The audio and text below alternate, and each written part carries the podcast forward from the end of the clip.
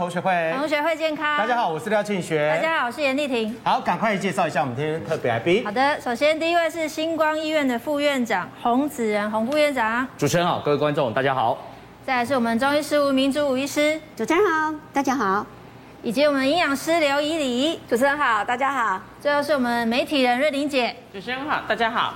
好，大家不要怕哈。今天呢，我们要特别来研究一下哈，有关于这个疫情的呃各项消息。是。然后呢，还有各项消息。嗯。那么呃，五月份开始的话呢，因为那个儿童疫苗已经开始进来了哈，五月份开始要开始进行施打了，对不对？对。啊。五月二号。对。对。然后家长应该学校已经陆陆续续有发给家长调查意愿书。你也收到了。我有看到这个电子档案。哈。对。那你够同意还是不同意？我跟你讲，为了这我真的是睡不着。怎么没有以上皆是，以上皆否？很难，因为各个这个说法不同。对对，那现在我们有调查，新闻有说嘛，大概百分之四十八点九，大概家长是同意是同意孩子施打。那这就意味着有一半的家长其实是不同意的。陈医师，我额外想请教您一个问题，就是说我们现在听说。台湾已经买到 BNT 的疫苗，儿童疫苗，所以接下来我们家长可能可以选择 BNT，也可以选择莫德纳。在这边你是怎么建议的呢？我是觉得，呃，一 BNT 跟莫德纳两个都是属于同类型的 mRNA 预防针。嗯。但是莫德纳跟 BNT 一剂下来的话，成人的话，一剂的莫德纳是一百。那那个呃，我们打第三剂就是打，如果你打 mRNA 的第三剂，我们就打一半的莫德纳，大概打的浓度是五十。嗯。那 BNT 一整支下来就是三十，就已经比半支的还要来的少。那小朋友来讲的话，你知道他的年龄层的变化差的非常的大。嗯。年龄层的变化会差的最大的地方就是他的体重。我们知道小朋友给药的时候是照他的体重去换算，是，所以我成人的剂量的话，小朋友越轻，我给的可能会越低。嗯，那小朋友有可能他十五岁到十八岁之间就发育的非常的好，他很有可能他的体重的部分跟避免一个成人的一个状况。那所以在这个情况之下，很有可能你的小朋友如果是在十五到十八之间。他的体重在成人左右，就是六十公斤以上，在七十公斤左右的人的话，那你可以选择的是莫德纳的半剂，跟很多成人在打第三剂的 mRNA 莫德纳是一样的。嗯。但如果你的小朋友可能是十五岁以下，十岁到十五岁之间，他的体重相对的比较轻，可能只有在四十公斤、三十公斤左右的。那你可能就会选择的剂量更低一点的 BNT 的这个部分的选择。那如果你的小朋友更小一点，那他可能他的呃不是说他年纪比较小，是他的发育没有其他的小朋友那么好，体重比较轻的，那你可能会考虑的并不是一剂 BNT，有可能是半剂或只有三分之一的剂量的 BNT，把浓度再下降。但目前。以政府公布来说，好像六到十一岁都是同一个剂量，同一个剂量，对，就没有像陈医师所说按照体重，所以其实家长可以在父母 这个部分真的是很两难呢。所以如果你在家，因为理论上他会这样子算，是因为平均在学校大致上，老师们都会知道说，你的小孩子大致上是在我们的生长曲线的正常范围内。还是在我们的生长曲线之上，还是之下？嗯，如果你妈妈们或爸爸们，你们觉得你的小孩子在发育的情况之下是在正常的曲线之下的话，那你要打预防针，你要特别的小心，特别的跟老师或者是特别跟你们的小儿科医师讨论过，我的小朋友的生长曲线可能没有那么的好，那他的剂量上面是否是要去做一个调整？那如果你发现说，呃，我的小朋友就在这个生长曲线之上，那这个部分你也可以去跟医师去做个讨论，因为他会定出来一定是一个大中指数，大多数的人都会落在正常生长曲线上面的百分比。那这个正常曲线的百分比的大多数的人可以适用什么样子的剂量去做一个施打？所以，如果你发现你的小朋友的发育的一个状况有比较好或比较不好的时候，不在这个曲线的呃里面的话，那你就要特别跟你的医师去做这一部分的讨论。所以其实大家不要太恐慌，是这么说，只是父母可能会稍微紧张一些啦。嗯，但可以根据大家自己的自由意志去决定自己孩子的未来。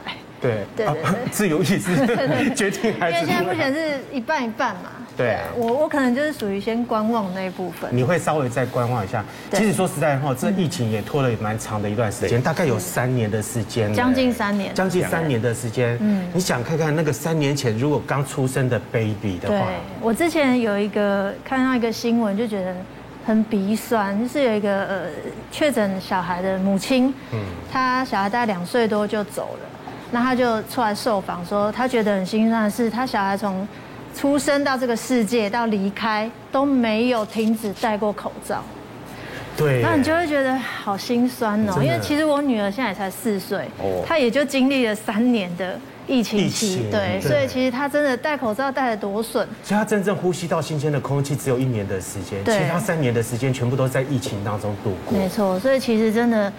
希望这波疫情赶快结束了。对，但是我觉得那个那个高峰点可能还没有来哈，大家可能要有一点点心理准备，然后啊也不用太紧张了哈。那你在家里面的话呢，可能呃有一些自己的一些保护措施的话，你可能可以做得到哈。是，所以呢，最近呢就开始很多的说法，应该要怎么防疫，然后吃了什么呢？可以呃不用打疫苗了，你也可以对抗病毒。对，就有一个东西叫做清冠一号。嗯，清冠一号其实它的。呃，解释它这个名字就是清理新冠疫苗的第一号药物，嗯，对，简称清冠一号。但是他说它是抗疫中药，真的有这么神吗？我们来请问一下吴医师，他本来就是在治，比如说，呃，这个有这个头痛啦，然后胃刮啦，然后会这个发烧发热，那甚至于有的人还会有这种皮肤的症状啊，这些的这个病的，但还有发烧的咳嗽，这些都有。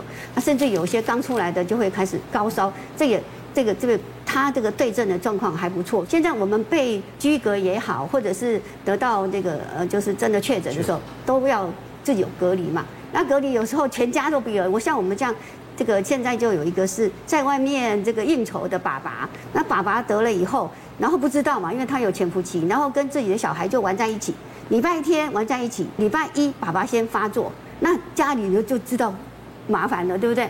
到礼拜三娃娃被感染了，对，然后高烧，自自己得病的那个爸爸没什么烧，结果那个娃娃高烧到三十九度，那这个时候。就我们就会用那个呃视讯看诊，然后开药，开给这些就是已经得的这样。那不过小朋友得了大概一天，第二天、第三天，他的温度就吃了中药以后，他没有吃什么西药的话哈，吃中药大概第三天温度就掉下来。那反而那个长辈他有打过疫苗，也打三剂了，他第二天很快，第一天三十九度，那第二天啊一直吃中药，到第二天就开始掉下来，第二天晚上就开始掉到三十七度五了。哎，但是你看还是没有完全回来嘛，所以这个药还是要吃。所以它一个疗程大概要十天。实际的病例，你刚刚讲的是实际的实际的病例。所以清冠一号是可以给任何年龄层的人服用。对，那它的重要的区别是在于什么？剂量。那因为你看，发你这次的 Omicron 的那个症状都是什么，而不是喉咙痛、发烧、身体痛、头痛、机体酸痛。那有一些比较体质弱的就会什么腹泻。哎，然后呢，会有一点恶心，但是这个是少数。我如果没有确诊的话，嗯嗯，我事先服用的话，有没有预防的效果？其实很多观众会认为吃这个就等于是打了疫苗。对，我相信这是错误的观念，因为据我所知，呃，清冠一号是治疗用的处方箋。并非预防用的，因为它不是食品，它也不是我们说的健康食品，它是我们的处方药。那你就是要有症状，我们中医讲要对症下药。所以如果你已经有头痛、喉咙痛的时候，可是你你可能感觉怪怪的，可是还没有怎么样，还没有有的时候诶自己去测那个我们说的快筛没事，可是你觉得你怪怪的，这个还是有一点感觉的时候，他就是自己就会找药了。那这个时候我们就会让他把那个我们说的清冠一号把它稀释来用。稀释来用的意思就是说，比如说像我们这种已经是煎好的药汤，那你可能就把它稀释三倍，哈，就是这样一碗，然后加三碗，然后就稀释来喝，当水喝。那还有一种就是直接他已经有些人很害怕嘛，他都已经先准备那个清冠一号在家里，那在平常的时候，他就把剂量降低，也能说我们原来是一天我确诊要吃到，因为高烧要吃到六包，可能你两个小时或四个小时吃一包，可是你还没确诊，可是你觉得我旁边那个啊或者同学就心里头有这种那个挂碍的时候，我们就会让他一天就是什么吃一包或者两包，但是水分要。弄多一点，把它稀释。但是就是快要有症状才会使用到，还是要看过医生，不是那种平常保平安用的。对，不是说你随便跑去中药材跟他讲说，哦，这一些东西帮我抓一抓。哎，这是有哪一些药材啊？这能够自己去抓吗？不行吧？哦，那现在你知道，大家在怕，大家有一点恐慌的情况底下，他们就会想要借助说，哎，既然抗疫的这个中药我们的清冠有效，所以他通常都会去药房。那这里面有十种药材，比如说鱼腥草。板蓝根、鱼腥草、板蓝根、鱼腥草、板蓝根、黄芩，这个都是清热解毒的，对不对？然后那个荆芥、桑叶，哦，那我们的这个薄荷，哈，那甚至于我们的这个炙甘草，这些都是有一些什么宣肺的，然后呢，可以加以这个就是说啊，那个让我们的身体里面这个出汗的这个部分也会出来。所以还有一些瓜蒌实啦，哦，还有一些就是我们的这个瓜蒌实，就是那个痰嘛，因为这次人会痰很多。然后会这样卡卡的，就是嗯黏病人，所以我们用点瓜蔞实让它化痰下气。然后还有一个厚破，也是把气往下降。然后呢，呃，炙甘草就是一点点，然后就平衡我们的解这个解这个毒跟那个平衡大家的这个肠胃的一个症状。嗯。然后还有一些防风跟荆芥是对于那个有发烧的啦，还有一些过敏的这个部分可以用上。所以综合来说，庆杰哥想喝看看吗？我我猜应该很苦吧？不会嘞，你看我们这个要问见证者，瑞玲姐，你喝它干嘛呢？瑞玲，你喝过啊？你不是没有确诊，但是我不是确诊者，我要这样讲哦。我喝过，那时候是在，因为我我第二剂疫苗打的时候是去年十二月，可是呢刚好中间我要看，我原本三月是不是就要再继续打第三支疫苗了？可是中间我就是呃要去开刀。所以那个时候，我医生看到我整个病历，然后又加上像刚才吴医师讲的，因为我有肺结核的病史，然后在那段时间，我觉得我就是。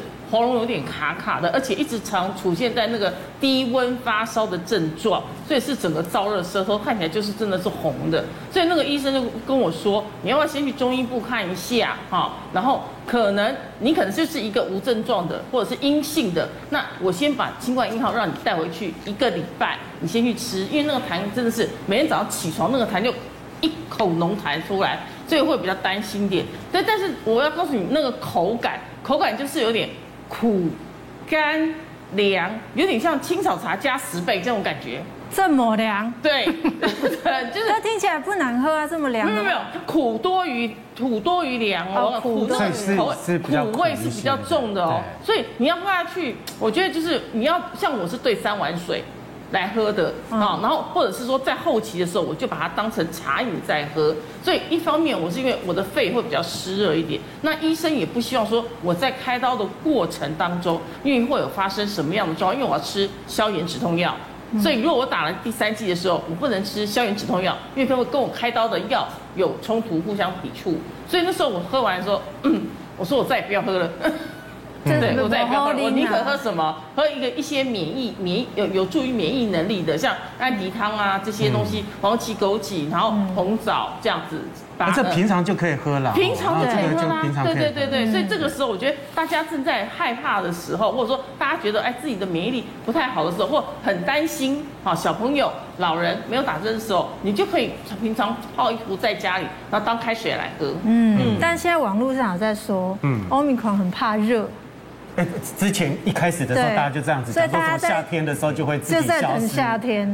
对，但其实我们本来就有说，好像已经快接近尾声的感觉。可是我就想请问副院长，对，他真的会怕热吗？哦，不是，应该是这样讲哦。这个 Omicron，这个就是说这个 COVID-19 的病毒哈，事实上它在它是喜欢在一个比较低温的环境，嗯，然后潮湿的环境下，它可以在物体的表面。存活时间比较长，哦，那基本上如果说天气稍微转热了以后，比如说二十六度、二十七度以上的时候呢，它在物体存活的时间就会减短，哦，所以就会缩短，所以它只是说因为这样的关系，就是让它传播的功那个效率变变差。可是大家不要忘了，像去年我们在五月份万华那个群聚的那个一万多人确诊，那时候其实已经接近夏天了，事实上温度也是在二十六度以上的情况，所以它只是其中一个因素，也并不是说好像。呃天气一热，好像它就完全会。哦，会消失掉，并不是这样，只是说它在那个热的环境下，病毒存活的时间会缩短，嗯，那当然就会降低它传播的能力，就是这样而已。但是在冬天的时候，就是说在温度比较低，然后人潮又密集，哦，然后人群就群聚，那当然它传播效果就会大为增加。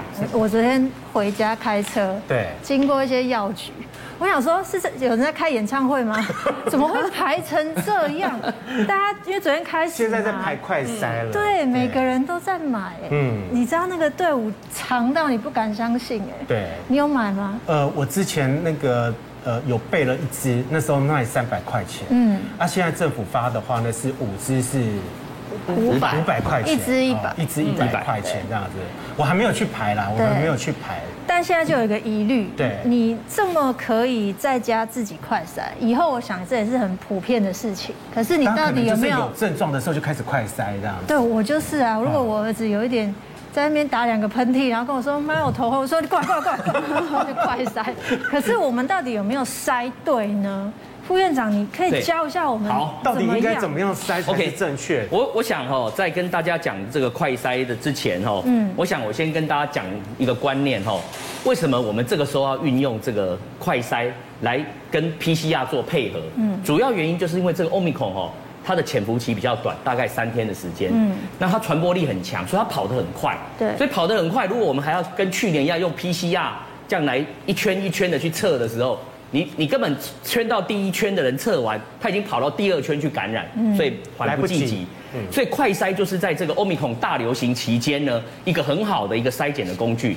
那它有几个特性，大家要记得。第一个，如果抗原快筛出现阳性的话，它代表的就是你的病毒量在一个高点。嗯，病毒量在高点，病毒量高点的意思就是你的传播能力在那个时候相对是比较强的时候。嗯，如果你的这个这个抗原快筛呢，呈现弱阳性，或者根本没有验出来，看起来是阴性，可是你去 PCR 验，可能还是阳性的哦。那代表你的 CT 值可能已经大于三十以上。嗯，它的意义就是说，你是确诊者没有错，可是你的病毒量已经很低了。对，所以很低的时候，有时候这个我们的快抗原快筛就没有验出来，没有验出来，它代表的就是对社区的什么？传播风险跟感染的风险是极低的，嗯，所以这也就是为什么我们现在都鼓励用抗原快筛，哦，来看看自己有没有被哦得到这个 COVID-19 这个东西哈的一个情况。所以十五分钟的话是最准的啦。对，它这个就是按照它的。我看每次那个医生或者护士小姐呢，他们在帮我们采检的时候啊，是我看他那个裁剪都很像插进大脑，对对，就呃我我想哦，因为插到后脑勺里面。这个快筛的这个试剂哈，其实它有两种，一种是家用版。家用版，一个是我们的专业版，就是说在在医疗机构专用的这个专业版，两种还是有一点不一样的地方。因为在医疗就机构时的抗原快筛，它是由我们的医护人员来操作，对，帮你去采取那个样本，所以它的采取的这个深度跟各方面跟我们家用的是有一点点不一样的地方。但是基本上方法都一，不用太深。它就是呃，每一个厂牌它都会写，像好像这家以这家厂牌为例哈，它就是只有两公分就可以了，这边写的很清楚，就是你看，三零吗？好像这家 以这家为例，每一个厂牌都不一样，像这家你看，它就是你进去以后，到这个鼻鼻腔这个位置哈，就是插进去大概两公分的位置哦，去采取那个样本，所以每一家厂牌的要求都不一样，但是基本上就是按照。每一家厂牌的这个说明书的 SOP 去走，那大概都不会错。我上次裁剪的时候呢，才裁剪到，我都不知道到底对不对哈，就已经开始狂打喷嚏。对，是是。狂打喷嚏的时候，其实基本上就在那个其那个位置，你就会停止了。对啊。那你也不知道说那个裁剪出来的这一些简体的话，到底对不对？基本上哈，呃，应该是这样讲，因为我们医护人员在执行这个动作的时候，因为他并不知道你舒好你的状态是舒不舒服，会不会痛。对，所以呢，反而有时候会造成有的人就是会有不舒服的那个感觉。嗯，反而你是自己自己测哦，会比较好的原因是说你自己会拿捏那个力道。嗯，因为它要求两公分嘛，那你就是进去两公分，对不对？可是你进去的时候呢，如果你觉得会不舒服，你就自己会退一下，然后再进去再再转。所以反而呢，这样子做的话会更好。所以说基本上，而且这个东西家用快塞，大家要记得以后这个啊。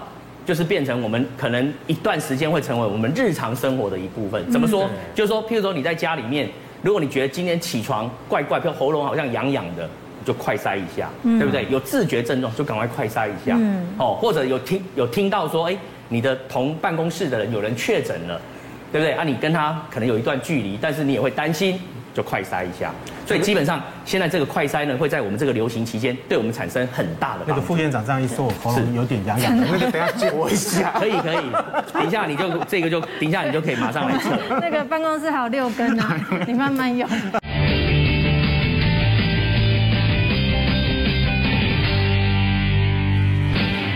回到五期健康同学会，好，在上一个阶段的话，我们特别提到了有关于疫情的一个问题哈。我先问一下在座的所有的来宾哈，嗯，你们现在目前身上有没有那个自己的那个抗疫的神器、神器跟那个法宝？你有吗？我跟你讲，就是快筛。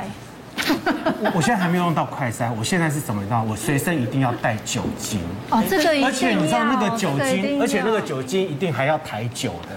哦，因为你知道台酒有那个味道，你知道吗？从三年前的话用那个都，你说七十五趴那个吗？哎，对，然后用那个的时候，它都会有一个酒香味。有有有。所以我现在只要闻到那个酒香味，我反而会觉得说它是一个安全的味道。安心啊，安心啊。安心好，好，那我们来赶快来看一下。请四位专家帮我们写下你们的抗疫神器是什么？你的也是酒精。我们在医院其实酒精都是必备的，而且我是每一个包包我都放一瓶。因为有时候可能只有一瓶，然后你可能换了包包会忘记，所以我每一个包包，而且我在搭那个大众运输工具，其实都每天都喷，而且喷的次数已经。可是车上也放好多酒精。可是你那个大众运输工具，你会连那个椅子都喷吗？我看到很多人是连那椅子怎么怎么这样子。我还看到有人连旁边乘客都喷。真的还假的？对，太没礼貌。坐公车太失礼。会会会，坐公车的那个把手会喷。哦，对对。加上去的时候，有时候椅子它会有个把手什么的，我还是会喷一下。瑞玲姐是。防防疫小药包，对，我的防疫小药包，起枸杞红枣，对，除了这个每天放在身上哈，泡当水喝之外哈，然后身上有防疫小药包。那你说现在酒精是不是到处都会有？好，那时候除了身上带之外，然后你你在各个运输百货公司门口是不是都会放一个酒精？那你就会想到的话，你就去喷一下。但是小药包我要跟大家讲一下，是说因为里面会有一些综合感冒药、抗组织胺、维他命 B 跟呃维生素呃 D。然后这些东西，然后这个东西就是避免什么呢？就是你可能有一些症状的时候，比如我有点发烧，有点微烧感的时候，在我在测的时候，然后我说我有点头痛，这个小药包就可以。马上立即展开它的功效存在。吴医师，我好奇你的，你携带的东西好专业哦。哦，我们好像没办法带。携带的是携带是这样，携带是酒精。那那个在家里啊内服的，就是我们说的西洋参，然后泡水。那这次的疫情是比较偏什么热症的？是。那我这个人是比较燥热一点的，所以我的这个喉咙要先保护好，所以我呢会加了什么？现在可以比较就是一些实验里面证明说，那个紫苏啦、薄荷啦、鱼腥草。这个都对那个我们的新冠的这个病毒，它是有一个抑制它什么？哎，这个就是繁殖啊，或者是那个的作用上。那那个刚刚的瑞林的那个什么呃黄芪啦、枸杞子啊，这个那是对比较虚一点的，然后呢比较不会口干。还有一些人的免疫比较不全的，比如说像有的时候对那个一一一有什么反应啊，吃中药啊，稍微有点补就会往上去的，我们也是建议不要乱补，不是说呃那个给它补上去就对了。所以你会发现我用那个。西洋参也是几片而已，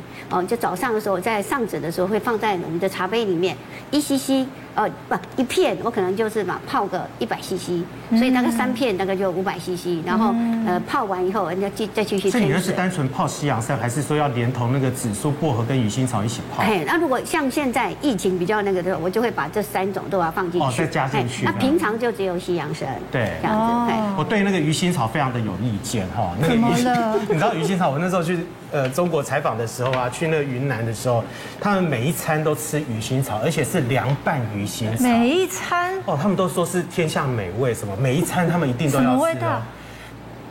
就是很腥呐，就是完全是我我我不知道，很特别很怪的一个味道，它是生吃。因为它晒干了以后，晒干了以后这个精油这种味道就会下降，对，所以还好香香的。而且他们是生吃，对，它生吃的时候，然后那个味道是真的是你没有办法很臭的那个臭臭味就没有办法形容，所有的食物里面没有那个味道，就是一个臭臭的味道。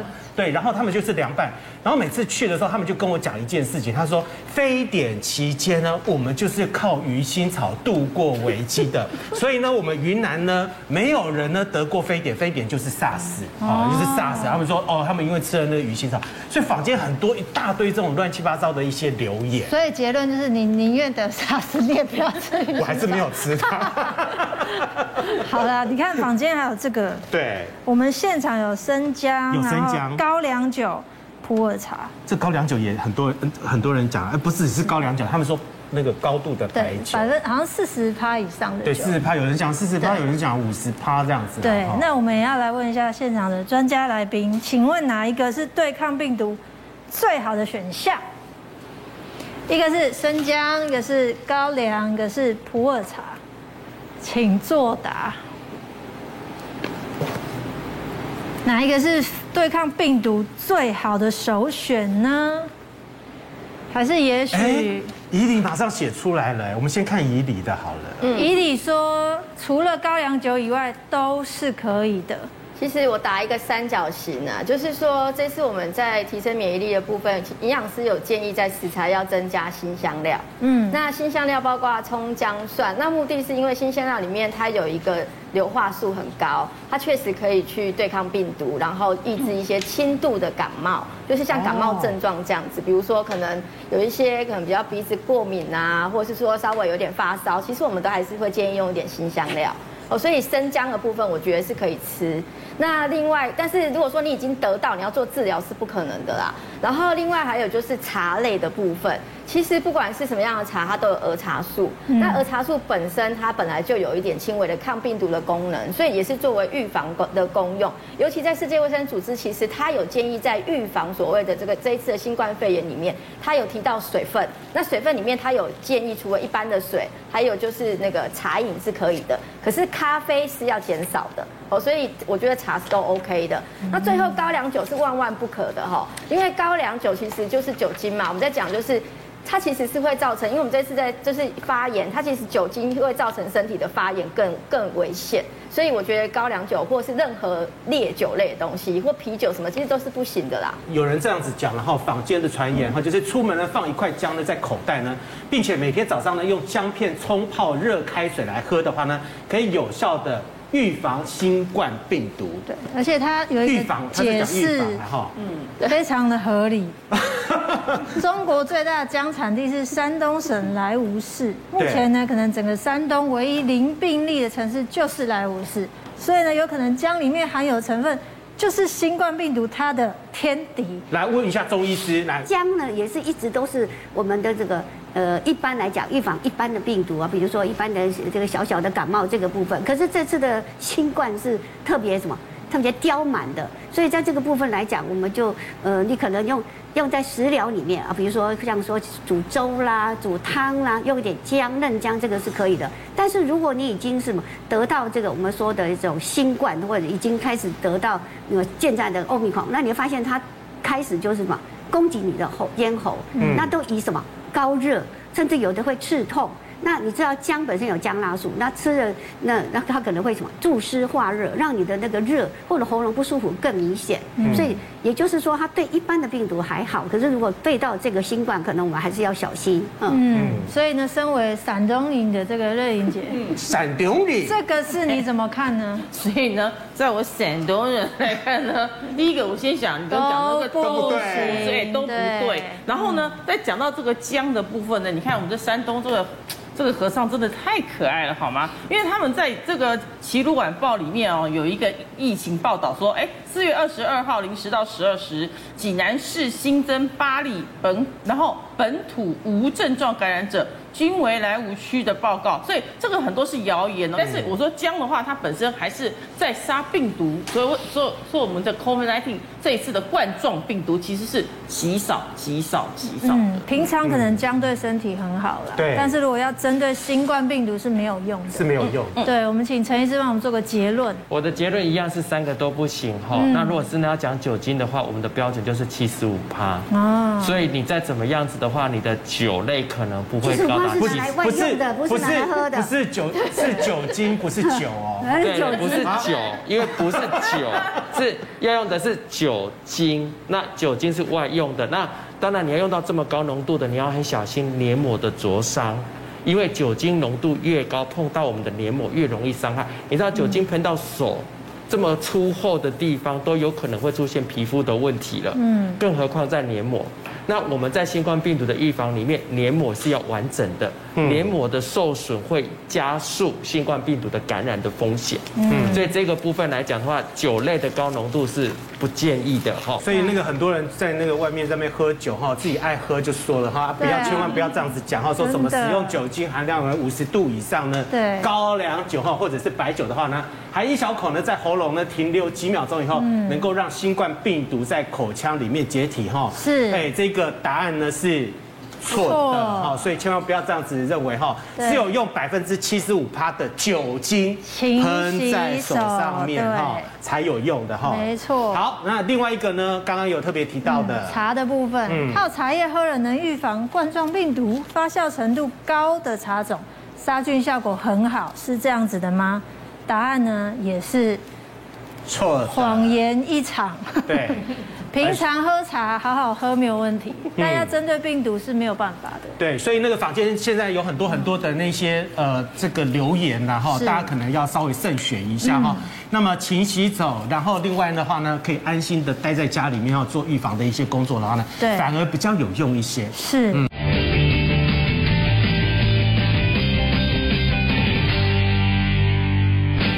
欢迎回到五期健康同学会。好，那现代人的话呢，呃，经常离不开的就是电视啊、追剧啊，另外还有三 C 啊、电脑啊、哈、荧幕啊。嗯。所以呢，看久了以后的话，眼睛很容易疲劳。是你刚刚不是问我一个很好的问题？昨天晚上最后做的一件事情是什么？就是戴眼罩。你要戴你要戴眼罩睡觉，并不是怕光，是那种减缓眼压、舒缓眼睛的眼罩。哦，对，就是你白天你戴上去有二十分钟，它会热热的。对，然后二十分钟之后它就没有热了。啊，那你就会在那二十分钟得到非常舒适的深层睡眠。我昨天晚上做的最后一件事情呢，就是看手机，我都是看着手机睡着的。这真的假的？真的，很多人就是睡觉的时候就这样子啊。就这样子看啊，一直看啊，因为就无聊，就这样子看看，啊，看到自己睡着。那你来做答案，你一定都答错。我我 舒缓干眼症三个迷思，来请请我们来宾专家来跟我们一起回答好不好？第一题，人工泪液或眼药水越清凉越好吗？天天滴还是保养用呢？请作答。哦，这个我太有啊。你看看，你看看，哎，我就知道你是来乱。我上回去日本的时候，就特别去找那种超清凉的。八百年前就说清凉这件事对眼睛很不好。可是真的滴下去的时候超舒服，你知道吗？仿佛到了天堂，对不对？对啊。这个我们就要来请专家来解释一下。瑞姐，你也打，你也是，你知道是错的吗？对，我也是错的。你有滴过吗？我有滴过啊，因为我们会去到日本买那个小粉红罐，有没有？对。然后滴下去之后，你说哦，其实很刺激，可是它只是暂时让你的血管收缩而已。尤其是有一些人眼睛不是比较红吗？对。然后点完了之后，哦，特别的明亮，真的就麻木红哎。对，就然后就觉得哦，它很有效，其实是错的，因为它反而会更伤我们眼睛。因为其实我们累的是在我们后面的睫状肌会比较疲累，这个时候你应该把。眼睛闭起来好吗？而不是点那些药水。嗯，对啊，把那些月清娘呢丢掉，好不好？可是，可是说实在的，那个呃，比如说像是眼药水或者是人工泪液，还有人工泪液哈。我问一下那个陈医师，眼药水、人人工泪液这些的话呢，如果比如说我眼睛在干的时候啊，我滴一下这样子，应该可以吧？好，那就是你的症状出现，这是眼睛干。那干的时候，我们要把水分补进去。所以当然，在这个情况之下，我可以补一些人工泪液，那让大家知道眼药水跟人工泪液是不同的东西。嗯，很多人会把这两个东西当做是一样的，但是不一样。眼药水顾名思义是药品，嗯，所以它里面会有药剂要去做它该有的，它要么含了抗生素去帮你做感染上面的消除。要么就是含了类固醇的部分，让你抗发炎。请问刚刚那个小粉红是眼药水，对不对？这个是眼药水。好，人工泪液就不含药剂。嗯，人工泪液是模拟身体的泪液方法去做制造的，所以它跟一般的生理食盐水又不一样。嗯，生理食盐水只是水，那陈医师，请问使用人工泪液会造成依赖性，让眼睛越来越干，反而加重干眼症吗？返回来回答这个答案的应该是你本身就有眼睛的干眼症，你才会想要去点人工泪液。对，那如果你的问题没有去诊断出你是不是有这个相关的疾病，你只是说我只想要拿这个东西去缓解我的症状，嗯，那这个只是症状的缓解，可是你的疾病并没有受到控制，你的疾病并没有受到治疗，所以你的疾病会继续下去，因为疾病继续下去，眼睛会继续干涩。那我问一下那个医师哈，就是所谓的干眼症，它会出现的哪一些典型的一些症状？因为有时候我会觉得我的眼睛会很痒啊。啊，甚至我那时候早期的时候，我都戴隐形眼镜，然后戴完隐形眼镜后，我戴不久，我戴一个小时、两个小时以后，洗眼液洗完很舒爽哎。洗眼液有用吗？我觉得很有用，可是如果是像你这样眼睛很脏什么，它的确可以。然后那个洗眼液它是这样子泡下去，对啊对啊对啊，这样子泡下去，其实蛮舒服的。那这个也跟干眼症改善是无关，对不对？就跟大家讲一下，因为。我们有时候会就像我跟你讲的，说你干燥，你只要缓解那个症状的时候，我们会希望你去点一些人工泪液。嗯。可是你知道有很多人没办法做这个点眼睛的动作，真的很多人会怕。对。你真的要点的话，不要讲小朋友，很多成人你要这样子去点他的眼睛，其实他们都会很怕，所以才会有这个洗眼液，就是直接盖起来，你在里面扎一扎，扎一扎，扎一扎，就会比较舒服一点，把一些呃可能脏东西、空气的东西把它洗掉，这样子一个状况，顺便补充水分。但是要跟大家讲一件事情，你用眼罩的部分或者是这样子放到眼睛上面的时候，你要确保一件事情，你要先卸妆。哦。你眼睛周围要是干净的，我们曾经有遇过有人就真的是眼睛干，它里面有了隐形眼镜，睫毛膏也是画好了。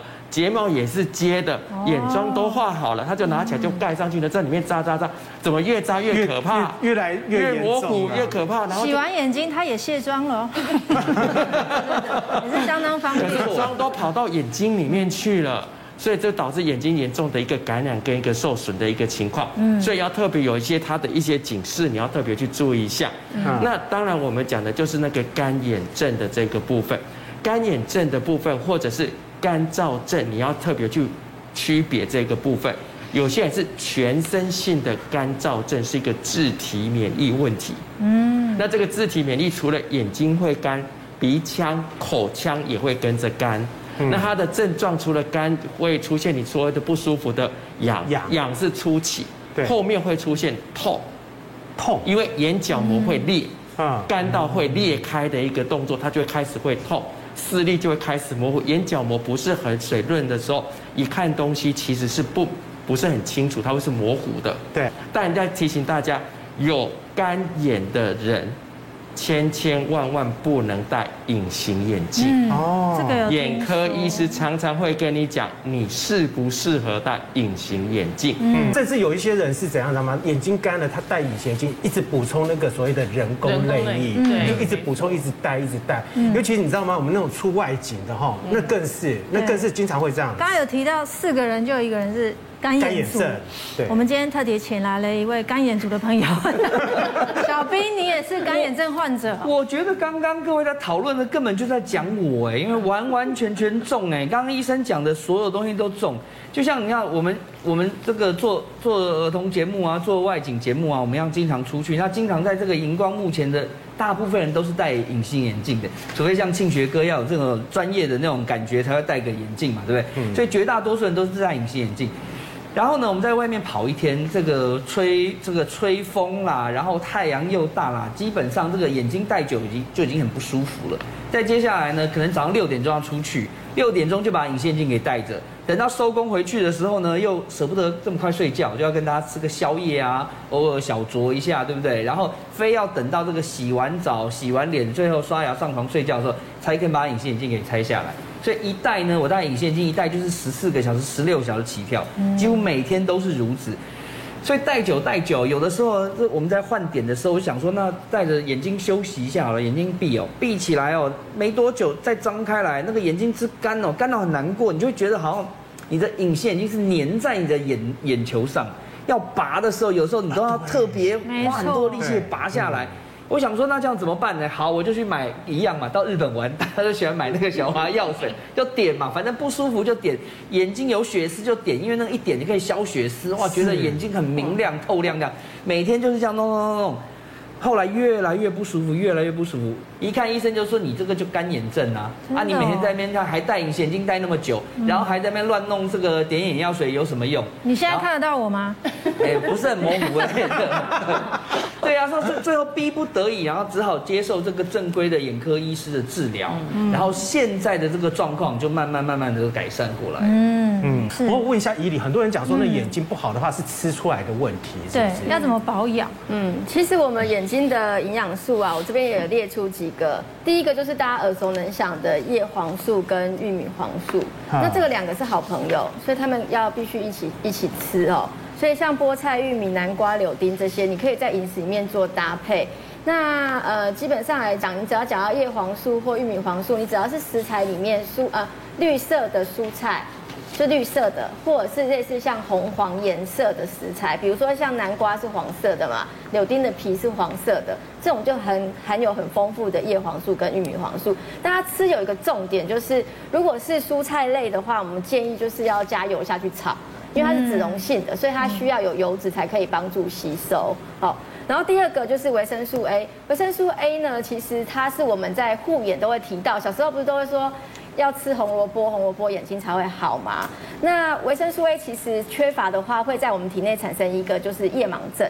夜盲症就是晚上夜夜间视力是非常不清楚的，所以如果你是有的人，他可能晚上夜间就是开车或骑摩托车，他可能视力比较弱一点，那可能维生素 A 比较容易缺乏。所以像胡萝卜、地瓜叶很丰富，那水果里面像以芒果或者是西瓜。它的维生素 A 也很高，好，所以其实它这个是可以摄取的。另外，如果常常戴隐形眼镜，眼睛发炎疼痛的，其实需要的是 DHA，所以你可以补充一些鱼类，像鲑鱼啊、青鱼、秋刀鱼，或者是你是吃素的朋友，可以用亚麻籽油下去做一个补充，哈，所以常常眼睛发炎的。那最后就是说，你如果山西看太久，比较疲劳的，嗯，就是说因为血管弹性，你可能常常在就是使用它，那花青素可以让你的血管比较有弹性。好，所以比如说像紫色食材里面，像洛神花啊、蓝莓啊、山桑子啊、蔓越莓啊、紫葡萄啊的皮，好，你要连皮一起吃。然后紫高丽菜，这个是具有就是让你的眼睛比较不容易疲劳的功能。所以这个是必须要从就是食材里面去摄取。所以我们常常在讲护眼的食材，其实就是这些。嗯、但讲到护眼，就会想到叶黄素啊。对对啊，所以我想请教陈医师，如果我们真的就补充叶黄素，对眼睛的营养就够了吗？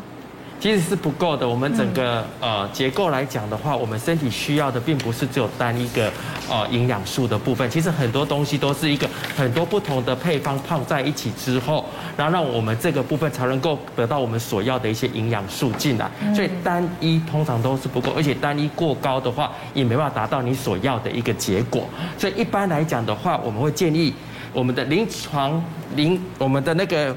眼睛的部分来讲的话，在临床上面，我们是希望你能够摄取到的，就是一就是刚才我们的营养师讲的叶黄素，这大家都知道。当然还有虾红素或者玻尿酸的前驱物，好，然后还有桑桑子，也刚刚我们营养师有讲到，还有是柑橘类、黄酮类的这样子的一个呃完整的一个配方。那为什么要使用到这些相关的一个东西呢？刚才我们的营养师有讲到叶黄素的这个这个部分，然后虾红素大家也都知道。我跟大家讲的比较不清楚的，或大家比较不熟悉的，就是玻尿酸的全驱物。那玻尿酸的全驱物的这个部分，大家就刚我跟大家解释的非常清楚的，就是眼药水，还有我们的人工泪液、生理食盐水是完全不同的东西。好，那我们的。所谓的人工泪液，就是我们自然的泪液里面百分之九十八 percent 以上都含有玻尿酸这个成分。嗯，那这个成分才能够做一个保湿，因为大家其实如果有做过医美的都知道玻尿酸，或者女孩子在家里做皮肤护理的人，他们都会知道玻尿酸，所以身体本来就会用玻尿酸去帮我们身体的所有的地方去做一个保湿的一个动作。眼睛不就是一个很特别的一个地方？那它也是在我们正常的人工的泪液，我们加会加进去，还有所谓的自己的自然生出来的泪液，都会含有这个部分。那全曲物就是说，当你把东西吃进去之后，经由身体的转换，它就会转换成玻尿酸，然后达到你所要去的地方去做一个滋润的一个动作。好，那当然刚才讲到就是桑桑子，桑桑子就跟我们的蓝莓的歌，就是刚才讲的花青素。就是这个紫色类的、蓝色类的这一种的相关深色里面的，当然这个花青素在我们身体里面是很重要的一个，它不是只有针对我们呃讲的视力而已，它是全身的部分，它都可以做一个机能上面的一个调理，身体上面的一个调理的一个动作。所以这个深色的蔬菜水果类的，它就含有这样所谓的桑桑子这个相关的这些花青素。好，那当然，柑橘类黄酮这个是很重要的一个东西，因为它会增加眼睛的这个部分的代谢。那我们知道，类黄酮，植物性类黄酮，在呃人身体里面，它有它一定的一些所谓的代谢跟调理的这一个部分。所以你的身体不是只有单纯的把水分补进去而已，或者是单纯的。急速的让他眼睛不舒服的情况缓解，其实你要把一些问题跟症状慢慢做调理回来。